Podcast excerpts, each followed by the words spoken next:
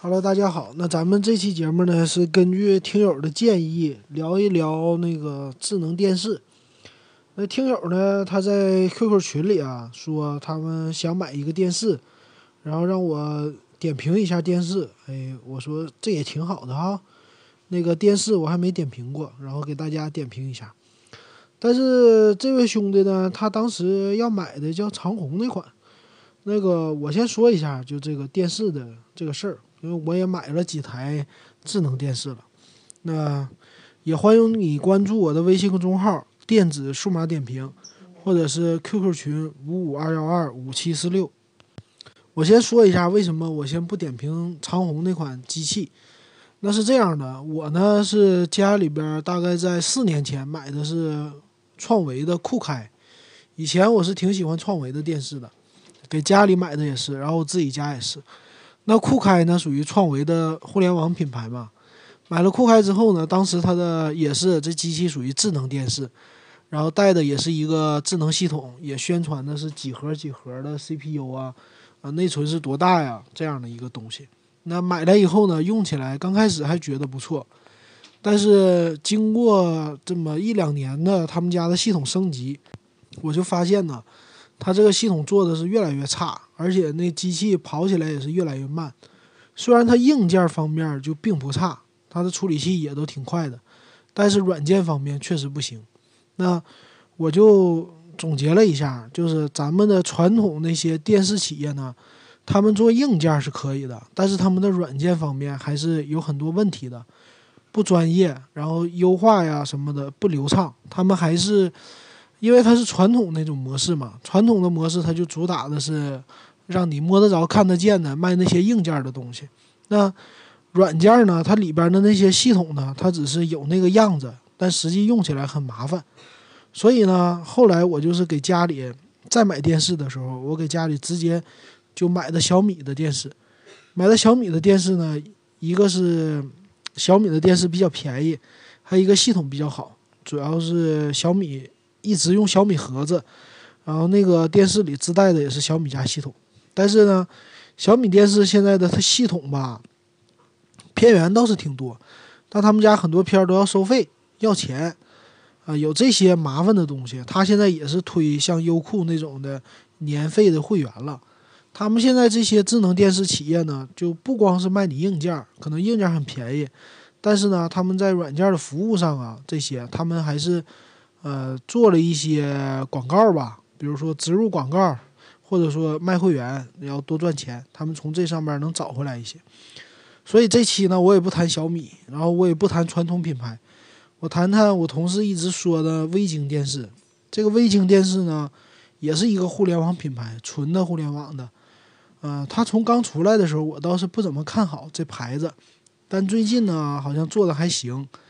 那我们就先来评测一下，点评一下吧。点评一下这个微晶，嗯，我看了一下，因为对微晶的牌子不太熟嘛，我就挑了一个现在它的终端优惠比较大的吧。它是明天双十二，他们家要搞活动，然后有一款是五十五英寸的四 K 的显示屏，然后卖是三零九八，这价格还是挺有吸引力的，五十五寸的。嗯，其实你要一般在家里啊。我家现在用的五十寸的，我觉得五十寸都已经挺大了。那如果你是单个房间，客厅不大的话，五十五寸的可能有点，确实有点太大了。那个要看，其实一般家里的话，呃，五十四十八寸到五十五寸之间都够了。然后六十五寸的呢，是我们公司他们配的开会用的，在会议室里。那六十五寸的我也看见了。六十五寸的那就是巨大，基本上就属于是一面墙了，然后看起来倒是很舒服。那个，但是呢，也有一些问题，那个咱后续说。那先说一下，它这个型号叫 D 系列的，叫五五 D，这是个型号。那它这机器呢，咱们直接就先看参数吧。这个电视这东西没啥可外观可看的，参数呢，它是一个。叫屏幕属于 IPS 硬屏，然后叫直下式 LED，然后壁挂呢它是支持的，主要是它的屏幕是 4K 的屏幕，现在的电视啊都是 4K 的，这个还是虽然片源不太多吧，但是电视都已经把硬件做到这么超前了，是吧？咱们看片儿的话，还是一零八零为主吧。四 K 片儿，呃，一个是网速，就是网速要好，还有一个是那个片源可能真不太多。但是呢，你要是看四 K 片儿呢，你要上国外的那个 YouTube 吧，Google 的，他们家还真有四 K 的。但是四 K 的视频其实，嗯，你看多了也就那样。呃，CPU 呢，他们叫 M Star 六 A 八二八，这么一个 CPU 型号。那用的是一个 A 五三的四核一点四 G 的 CPU。其实这个 CPU 可以说应该造价很低廉。一般咱们的就是包括联发科呀，都是八核的嘛。八核的话，A 五三属于是比较低的这种核心架构。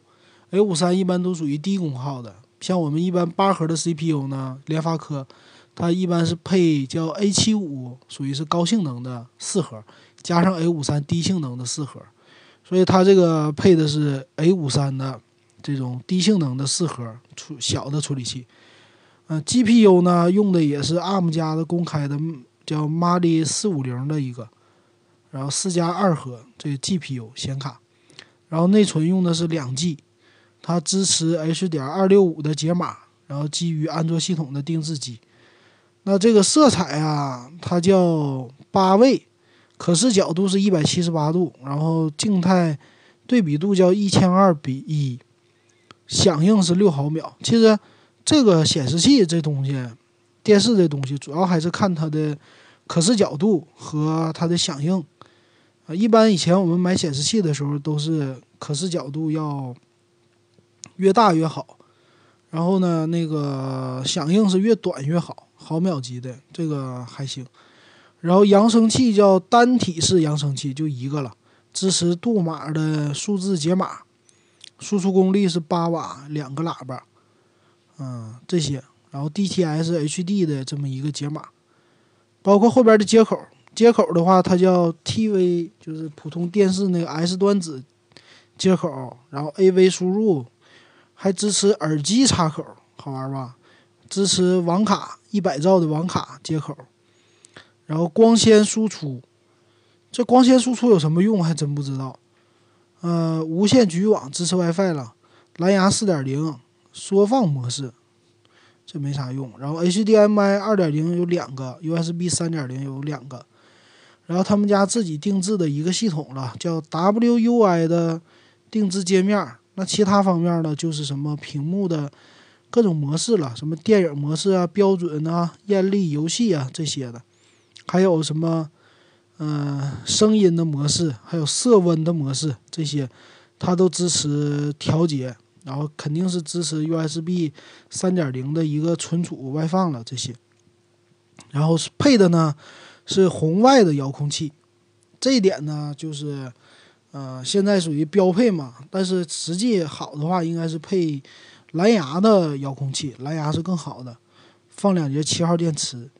其他方面，待机功率小于零点五瓦，然后整机功率是一百六十瓦，净重含底座十五点五公斤，三十斤还是不轻的。这是这个电视。那这电视外形呢，看起来的话是。呃，侧面看的话吧，因为电视主要看侧面，侧面的话它是背面在底部集成的功能，接口那位置比较厚，上边的话挺薄。其实这你要挂上去的话，其实薄厚无所谓啊，其实看的不太多，基本上家里电视都挂着是吧？放底座的可能不算是太多吧。然后机器呢，我觉得这个机器的系统吧，它宣传的用的一个。呃，内核的 CPU 啊，再加上它 GPU，可以说挺普通的。呃，应付其实这种东西呢，你不要指望用它的系统玩游戏了，主要是用它的系统呢，你就是看一看电视，然后做那个解码，这些都可以的。这种低功耗的 CPU 它是可以支持的，但是你要说玩游戏啊，没有个八核 CPU 玩什么王者荣耀啊，想用这电视打那就不行了。其实这种。这种现在的智能电视呢，他们在给你用的 CPU 上其实都不是太好的，呃，不会性能太强的。它主要还是卖的是显示屏，显示屏标准四 K 嘛。那，嗯，其实显示屏好就可以了。然后他家系统集成的，只要是不是太垃圾就可以。你像那个现在创维，我家那创维电视，我就是呃酷开嘛，我就把他他 他家系统我就不用了，我又重新买了个小米盒子，然后每天接着小米盒子连 WiFi 看电视。因为啥呢？小米的系统到时候里边可以装什么 HDP。看电视的还可以装那个电视猫，然后这酷开呢，我是听说电视猫啊是原来这个微晶电视他们家的电视猫，电视猫上当当年呢，现在我可能看的比较少，当年是以就是只要是出来大片，他们家都免费就可以在电视猫这个 APP 上能看到，所以当年是称为这个盗版的，全都是盗版片源吧。现在好像是也又开始整什么会员收费了，所以可以看出来，就是微晶他家呢在片源上还是做了一些优化的。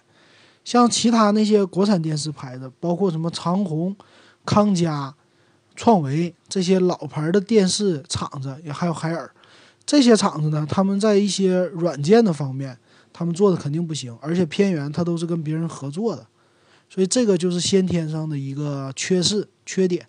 其实现在的这些什么小米也好啊，什么微晶也好啊，互联网的品牌电视呢，他们也都是找这些厂家代工的，他们也不会自己去建一个厂子生产。所以说呢，其实质量都差不多，都一样，只要大家都有保修就可以了。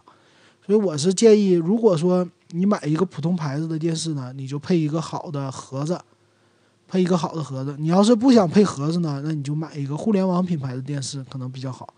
那以后呢，我再给大家评测别的品牌的，呃，电视吧。然后咱们可能说每种型号的都谈一谈。